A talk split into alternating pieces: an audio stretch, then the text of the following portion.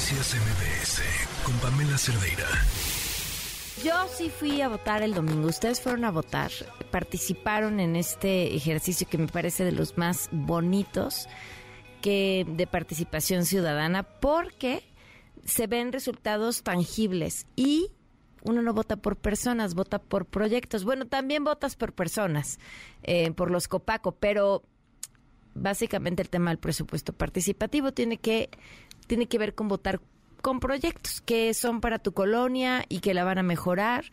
Y vi por ahí en redes algunos lugares donde no se veía tanta participación. He de decir que en mi colonia había muchísima participación. Bueno, tanta que las boletas no cabían en las urnas. Le agradezco muchísimo a Mauricio Huesca Rodríguez, consejero del Instituto Electoral de la Ciudad de México. ¿Cómo estás, Mauricio? Muy buenas tardes. Muy querida Pamela, muy bien, muchas gracias por la invitación y pues encantado de estar con tu audiencia para platicar los resultados de esta jornada que tuvimos el domingo 7 de mayo. ¿Cómo les fue?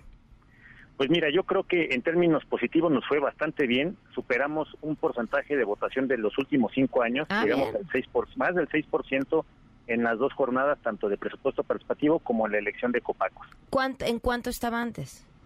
Pues mira, estábamos oscilando entre el 4% y el 5.5 más o menos, es lo que estábamos este, oscilando y ahorita el 6, pues la verdad es que fue muy favorable. Sí, por supuesto. Y además ve- venimos de unos periodos de información como complicados, ¿no? Pandemia, ta, ta, tal.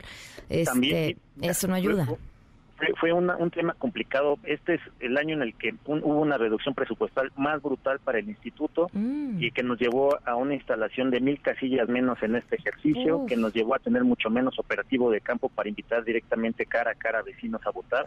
Entonces, este, los esfuerzos que hizo el, institu- el instituto para llevar eh, pues la promoción de- del voto, pues desde luego pues, gracias a ti también, querida Pamela, que siempre nos apoyaste para poderlo difundir, pues fueron, este, tuvieron frutos este domingo 7 de mayo. Entonces, 6% de participación. Eh, ¿Hubo en dónde encontraron más participación? ¿Qué datos les sorprendieron? Pues mira, hubo muchísima participación en alcaldías como Coyoacán, Gustavo Madero, eh, Coajimalpa, este, Iztapalapa, eh, este, eh, son como que los lugares donde concentraron mayor por- por- porcentajes de participación. Alcaldías este, con menor participación, que digamos que, que tradicionalmente también se presentan así, es Milpalta, este, Benito Juárez, que también Benito Juárez fue la- la- el porcentaje más bajo, de cerca del 2.4% de participación, entonces ahí nos hace falta todavía eh, pues este eh, pues mostrarle a los vecinas y vecinos de Benito Juárez lo importante de estos proyectos de presupuesto participativo. Por supuesto. Ahora, eh, ya fuimos, decidimos qué proyectos queremos que se hagan para nuestra colonia para dos años, además, Ah, porque se decidieron dos años. ¿Cuándo tenemos que estarlos molestando a las alcaldías para que cumplan? Pues mira, ahorita ya, de hecho ya los vecinas y vecinos, lo primer paso es que ya puedan ver en el portal ism.mx cuál es el proyecto que ganó en cada una de sus alcaldías en los dos ejercicios de presupuesto participativo.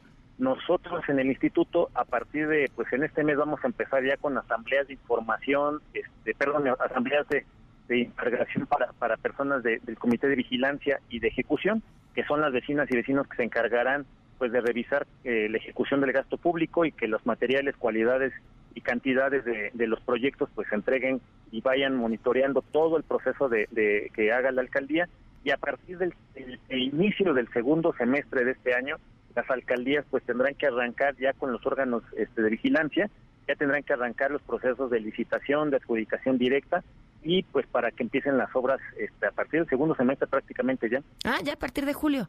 Exactamente Perfecto, pues estaremos al pendiente ahí viendo. Vean, de verdad, métanse a la página del instituto para que sepan qué ganó, qué se va a construir. Eso será con su dinero y es lo que sus vecinos y ustedes si participaron decidieron. Mauricio, muchísimas gracias por habernos acompañado. muchas gracias Pam, te mando un fuerte abrazo y muchas gracias siempre por el apoyo que nos diste Gracias, un abrazo, buenas tardes. Noticias MBS con Pamela Cerdeira.